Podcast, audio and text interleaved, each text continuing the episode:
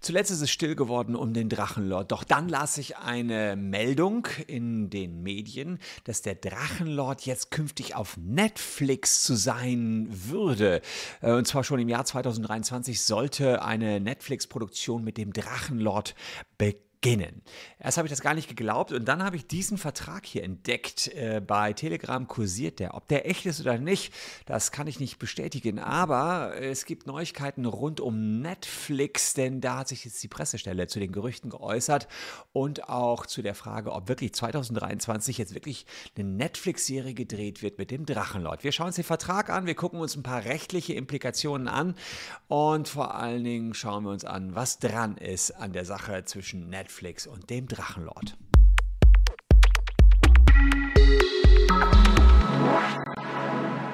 Hallo, ich bin Christian Solmecke, Rechtsanwalt und Partner der Kölner Rechtsanwaltskanzlei WBS Legal. Und wenn ihr rechtlich mit mir zusammen up to date bleiben wollt und über den Drachenlord mehr erfahren wollt, lohnt sich ein Abo auf diesem Kanal auf jeden Fall. Denn wir ja, beobachten das Treiben des Rainer Winklers schon eine ganze Zeit. Es ist ja nicht nur sein Treiben, sondern auch das Treiben seiner Hater. Ein ständiges Hin und Her eben.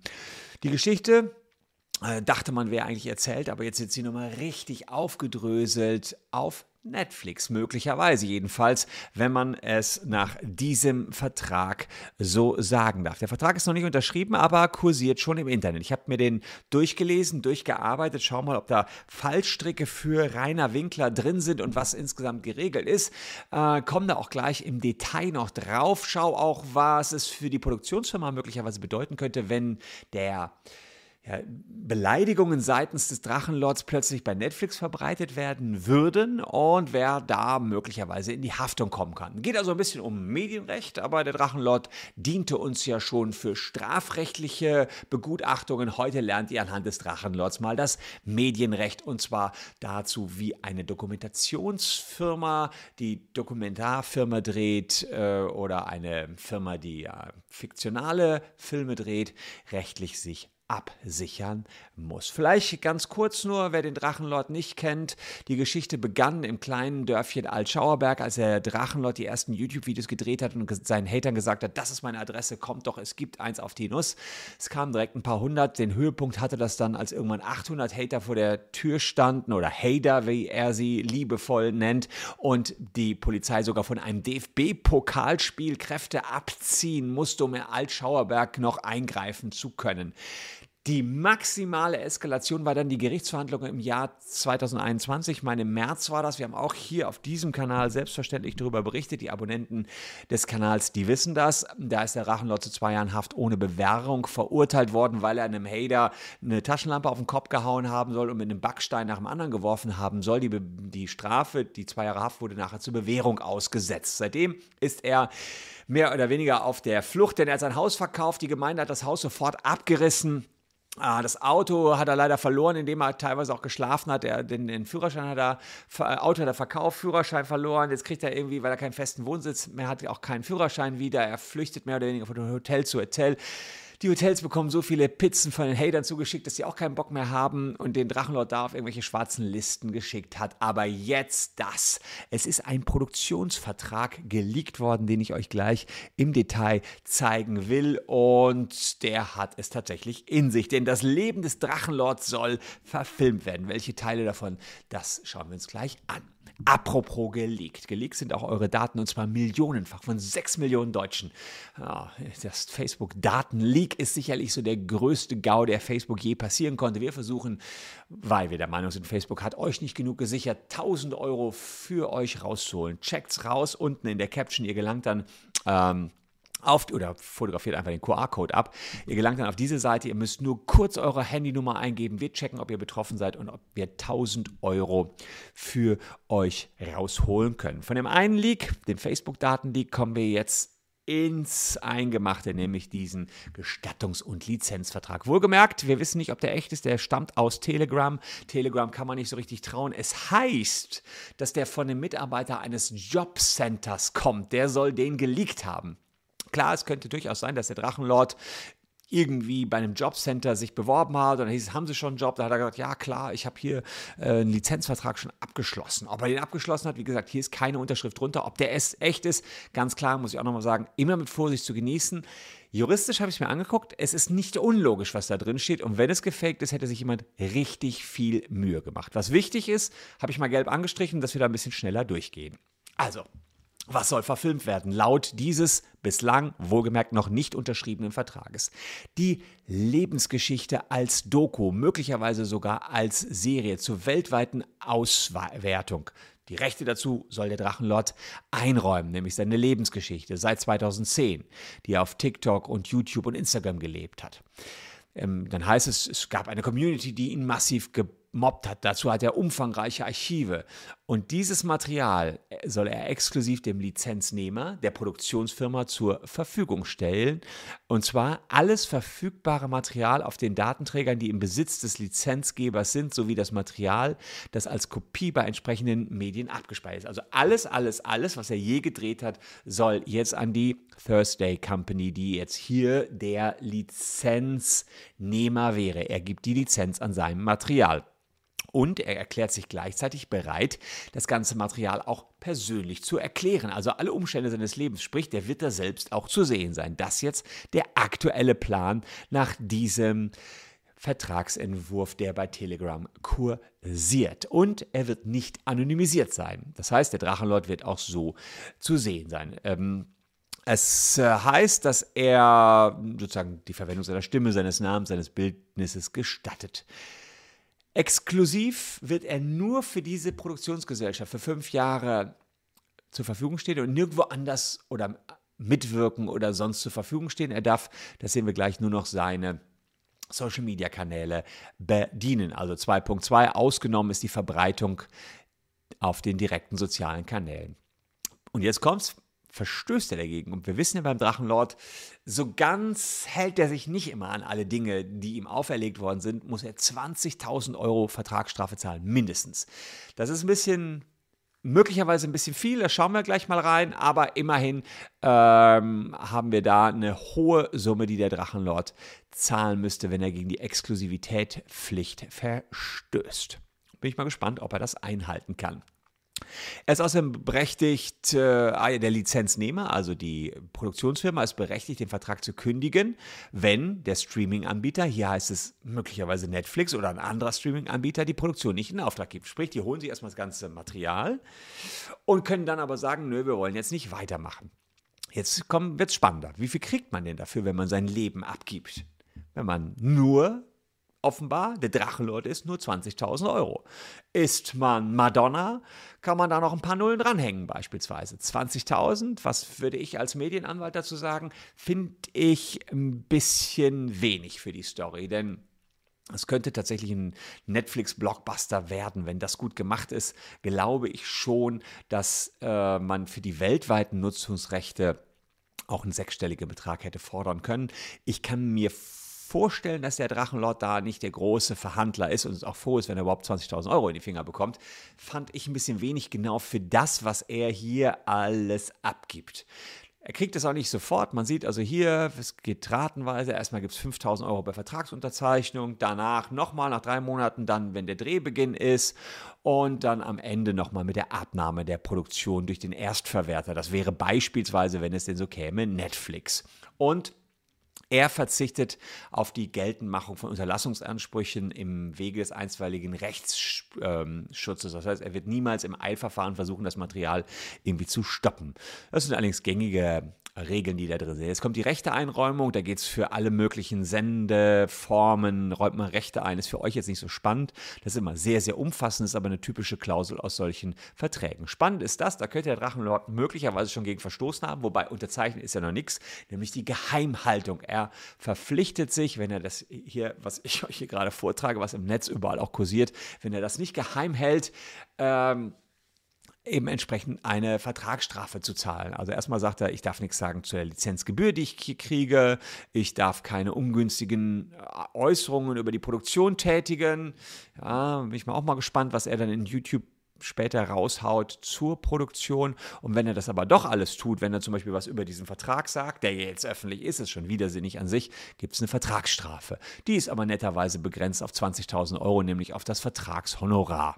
Dann kommt noch was zum Datenschutz, das ist alles uninteressant. Also das ist schon mal, finde ich jedenfalls, ein ziemlicher Kracher. Ein tatsächlicher Vertrag äh, einer Produktionsfirma mit dem Drachenlord. Jetzt könnte man ja denken, da ist überhaupt nichts dran.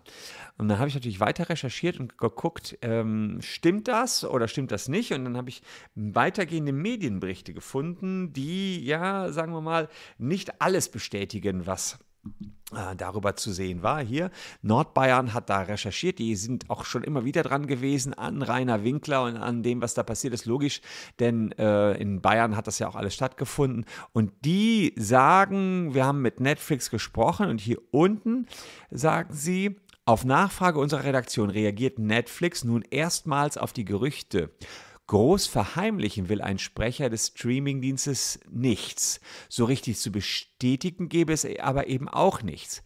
Wir schauen in die Geschichte hinein, heißt es aus der deutschen Pressestelle des Entertainment-Gigantens. Ein Film, eine Serie oder eine Dokumentation mit dem Drachenlord ist nicht ausgeschlossen, entschieden sei aber längst nichts. Derzeit laufen Gespräche und die Recherche rund um das Drachengame. Ausgeschlossen scheint jedenfalls, dass Netflix wie PC News berichtet, bereits 2023 mit der Dokumentation an den Start gehen will. Also, da können wir schon mal die erste Entwarnung geben für alle, die das nicht sehen wollen. Äh, 2023 gibt es das Drachengame noch nicht auf Netflix, aber Netflix sagt, klar, wir schauen uns das an. Das heißt, wenn Sie sich anschauen, heißt es auch, dass sie was angeboten bekommen haben. Und dann könnte einiges dafür sprechen, dass der Vertrag, den ich euch gerade gezeigt habe, tatsächlich echt ist. Auch wenn er in der Form noch nicht unterzeichnet worden ist. Wie gesagt, äh, eventuell hat der Drache noch was geändert an der ganzen Geschichte, aber es scheint hier tatsächlich was dran zu sein. Jetzt möchte ich aber mal rechtlich darauf eingehen, was wird denn dann da gezeigt werden? Wir haben ja gerade gesehen, das ganze Material, was dort auf YouTube war, und das enthält ja auch etliche Beleidigungen. Und ist es nicht so, dass wenn der Drachenlord dort etwas verbreitet, was nicht stimmt, was ja durchaus mal vorkam, klar, seine Hater haben auch immer viel Mist gebaut. Da möchte ich mich auf keinerlei Seite schlagen. Also die haben Mist gebaut, er hat aber auch Mist gebaut, ja. Und er hat zum Beispiel die ein oder andere üble Nachrede begangen. Das heißt, er hat etwas behauptet, eine Tatsache, die nicht erweislich wahr ist. Wenn das jetzt wieder neu gesendet wird, bei Netflix beispielsweise, dann, ja, ist das wieder eine neue Straftat. Das kann man deutlich so sagen. Und das ist dann für den Drachenlord höchst relevant, zumal er aktuell noch unter Bewährung steht. Also bin ich gespannt, was die da rauspicken, was dann letztlich in der Doku zu sehen sein wird. Spannend aber insbesondere, ob die Produktionsfirma möglicherweise nach diesem geleakten Vertrag, die Thursday Company, sich strafbar macht, wenn sie sowas sendet, solche Beleidigungen, solche üble Nachreden, die da verbreitet worden sind. Naja, und da kommt es dann darauf an, wie die Doku aufgebaut ist. Dazu sagte der Vertrag nichts. Wir hätten einerseits die Möglichkeit, dass sie nach journalistischen Standards aufgebaut ist, das heißt tiefgehendste Recherchen, Leute nochmal befragt, auch mit Hatern gesprochen, äh, versucht Dinge äh, einzuschätzen.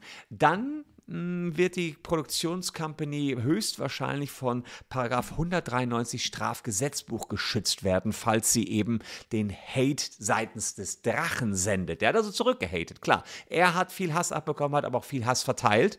Und ähm, da geht es eben darum, dass man, wenn man die in der Wahrnehmung berechtigter Interessen handelt, nicht strafbar handelt. Und da, da sagt äh, da die Rechtsliteratur, Begehen wir solche Straftaten wie üble Nachrede, haben allerdings vorher ernsthaft recherchiert, haben geschaut, was ist die Wahrheit. Wir haben uns um die Wahrheit bemüht. Wir haben nicht nur den Drachenlord zu, äh, zu Wort kommen lassen, sondern auch die Hader, sondern auch Polizeibeamte. Äh, dann ist der Produktionsfirma nichts vorzuwerfen. Auch wenn etwas Unwahres verbreitet wird, kann man ihr daraus dann letztlich keinen Strick drehen. Das heißt also, wenn wir harte journalistische Recherche nachher in der Doku finden, können auch Aussagen getätigt werden und gesendet werden, die unwahr sind, wenn man das Gegenstück und die Gegenmeinung eben dagegen platziert.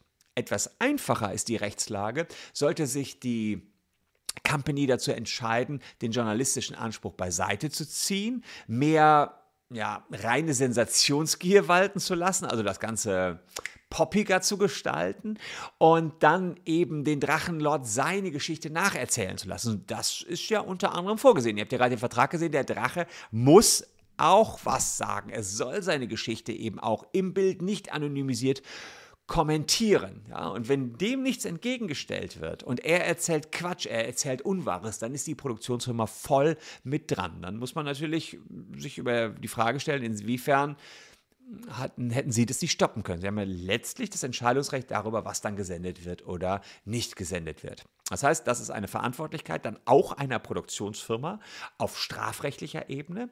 Und dann gibt es noch eine zivilrechtliche Komponente. Auch wieder, wir schauen uns das an. Es ist nicht journalistisch aufbereitet, sondern nur eine Seite sendet. Dann könnten andere, die möglicherweise beleidigt worden sind oder angegriffen worden sind, Schmerzensgeld oder immateriellen Schadenersatz fordern.